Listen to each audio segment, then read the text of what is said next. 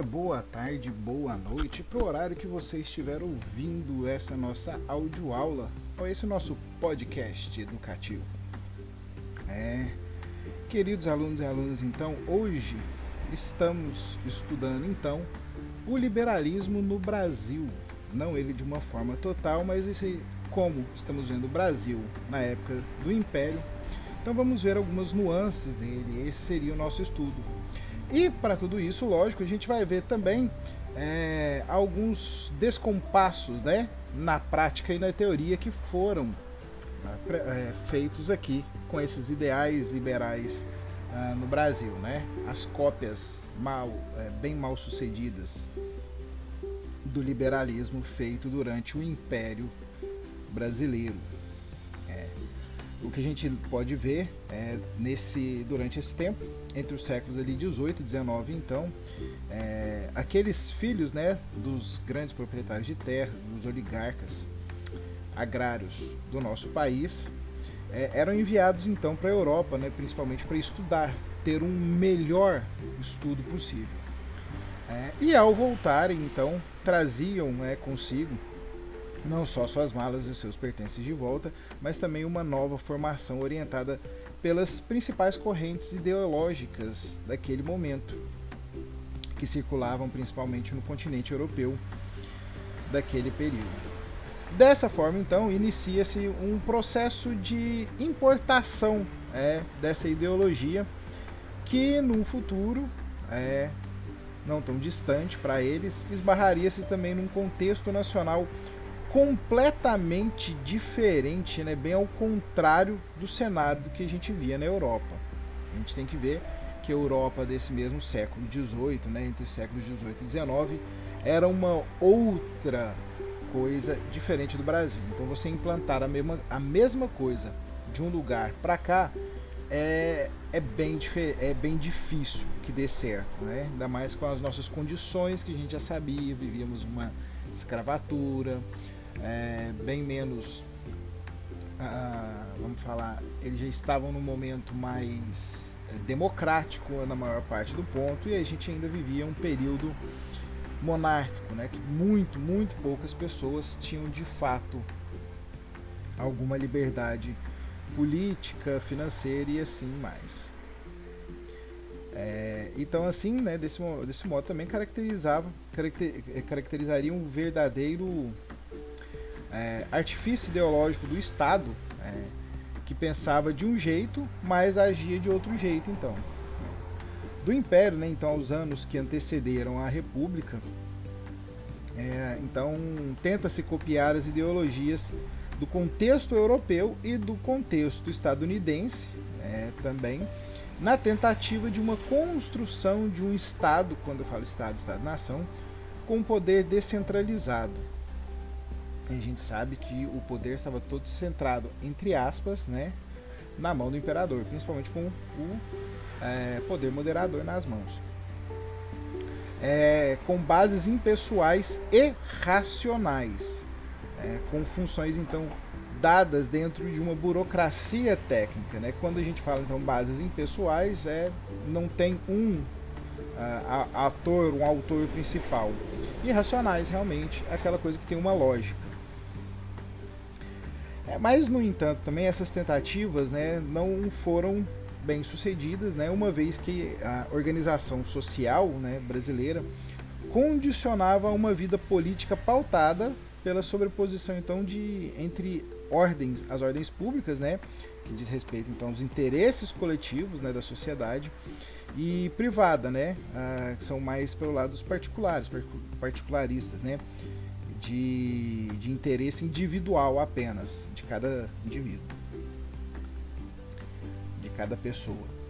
Em outras palavras, então, a causa art, do artificialismo, então, dos ideais liberais e o malogro dessa importação de ideia, né, o erro dessa importação de ideia, poderia ser encontrada então na reação de promiscuidade ou então intercruzamento entre o público e o privado. Uma vez então que as políticas racionais de cunho é, positivista liberal que o Estado defendia no âmbito do pensamento, tinham de, é, elas tinham então que se moldar à sociedade patriarcal, escravocrata, escravocrata e patrimonialista.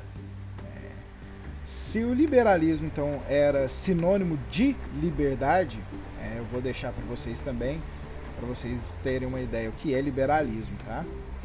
É, liberdade e de descentralização política, né? o qual era o interesse, então, uma vez que a autonomia da elite poderia ser de maior valor do que submissão, que submissão ao poder da figura imperial. Por outro lado, ia na contramão então da realidade conservadora do Brasil. É, prevaleciam principalmente as ideias tradicionalistas, né, aquelas ideias bem mais tradicionais, e elitistas, ou seja, só da galera que tem dinheiro é, aqueles grandes oligarcas, né? praticamente o papai desse povo que trouxe o, esses ideais. É, e diz assim, de manutenção então do território, ou seja, é, e de poder que ele provinha, né? ou seja, todos eles, essa, essa pequena, esse tradicional, tradicionalismo né, e elitismo nessa manutenção do território era sinônimo de, pro, de poder para esse povo também. É, e ainda da territorialidade, é, territorialidade, territorialidade e do sistema econômico ainda de produção que era principalmente pautado sobre a escravidão. E se a gente tem então é o pensamento liberalismo onde todos são livres, é porque a gente ainda tem escravidão. Teria escravidão nesse momento. Ah, então a maneira como se deu a independência do país sem a, abertura então da, de uma revolução, sem essa eclosão, né, sem aparecer essa revolução, como as que ocorreram em outros países, principalmente da América Latina, deixa claro que, embora é, tenha sido motivada por um espírito liberal moderno, foi promovida mais pela manutenção de sistemas e atividades da colônia. É, por atividades ainda em, muito ligadas ao contexto da ordem que a gente já falou, privatista, né? Da ordem de ordem privada e rural ainda. É cenário este que configurou a, uma artificialidade, um, um artificialismo ideológico, né? Ou seja, um, um ideal bem, bem de, bem de mentira mesmo. É, então esse foi certamente então um ponto alto né, do descompasso das práticas políticas nacionais com os ideais liberais positivistas da época. E assim ocorreu tanto então no ensaio para a constituição do Império como para o advento da República ainda.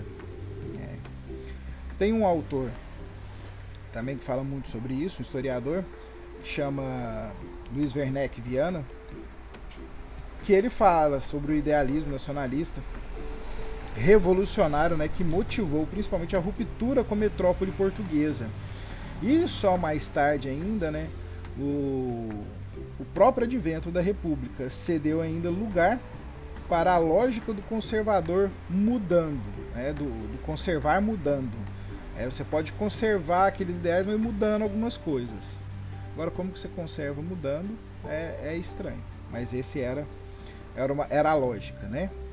A, a tentativa de se construir um Estado funda, fundado principalmente na preservação então de fatores como o trabalho escravo e o territorialismo, é, principalmente com a manutenção do grande latifúndio e principalmente do status da propriedade privada, isso permite então que o Estado né, ficasse ainda marcado por uma grande ambiguidade, ou seja, fica tudo meio meio dividido assim, né? Com duas caras. É, dada por seus anseios à modernidade e seu apego à tradição. Ah, o próprio Luiz Werneck ainda escreve assim, ó, tem uma, uma, passagem até interessante sobre tudo isso, né? Sobre esse, essa ambiguidade do Estado, que é a, a radical ambiguidade do Estado entre liberalismo e a escravidão devia se resolver nele mesmo.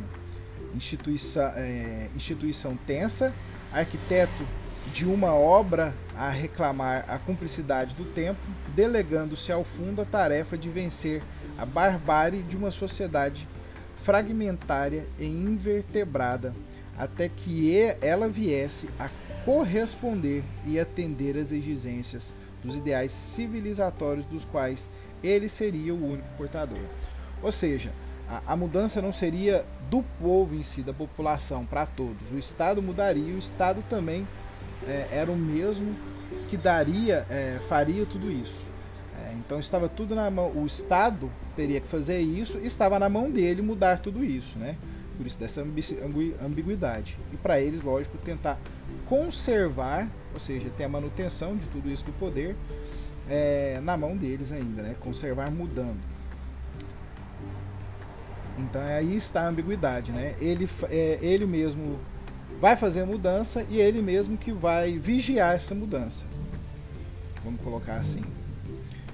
Então, nesse contexto então de transformação, né, parcial também né, dessa esfera política ou então da utilização do liberalismo como um, uma espécie de, de conta-gotas, né, ou seja, de pouquinho em pouquinho. Ah, nas palavras desse mesmo autor, é também referido por outros é, em cima disso. Ah, ao discorrer então é, sobre a evolução do liberalismo no Brasil, em um de seus trabalhos, ele mostra sua, sua visão sobre a maneira de como se deu então a formação desse contexto político nacional, com ares de liberal e democrático, é, só ares, é, aparenta ser, ah, mas praticamente cheio ainda de questões obscuras que denunciavam uma não conversão é, integral, ou seja, aquele que eu falei lá, que a gente falou antes, que é o conservar mudando. É, e, e, tudo isso, então, essa não conversão integral ao liberalismo e às práticas positivistas ainda apregoadas, então, na teoria pelo Estado e pela Constituição. É, logo, né, então, nada mais indicador que essas questões obscuras ainda presentes nessa prática política para denunciar então essa artificialidade, né, esse, esse ideal bem artificial, bem, bem raso mesmo. Ah, nada muito, vamos falar, profundo. Então não existe uma mudança profunda. É, que mais tarde então contribuiria ah, principalmente ao ao o, desprezo né, do espaço político brasileiro de uma maneira bem geral. E desse modo, então, se ainda se a tentativa de efetivar essas práticas políticas, né, principalmente envolta pelos ideais europeus que estavam em voga na época, é, poderia ser lida como então uma ação voltada à esfera pública, e se por outro lado a forma com a qual a classe política tentou pautar suas nações, suas ações, né, na defesa de, de seus interesses, denuncia então também a tentativa da perpetuação da esfera privada no poder. Ou seja, por mais que queira ter é, esse ar, né, da de a, de tudo é, desse liberalismo ainda, a manutenção desse, desse esforço do privado, né, mantendo aquele poder que a gente falou anteriormente, era muito melhor. E o que se pode inferir ainda é que a organização política nacional então foi construída sobre essas sobreposições entre tais esferas, né? entre essas duas, é, entre essas esferas diferentes. E que dessa forma então será essa sobreposição também uma espécie de simbiose entre a coisa pública e a coisa privada, né? Um ponto também fundamental para se pensar como também foi edificado o campo político brasileiro, né, do Brasil, e o qual, como se sabe, também possui muita fragilidade. Essas então foram as considerações ainda desse, desse momento. Vocês então encontrarão mais aí, tá? No, no patch da Pet da semana 1, Pet 4 semana 1 e entre outros textos que eu mandarei para todos vocês. Até mais, até breve, até a próxima.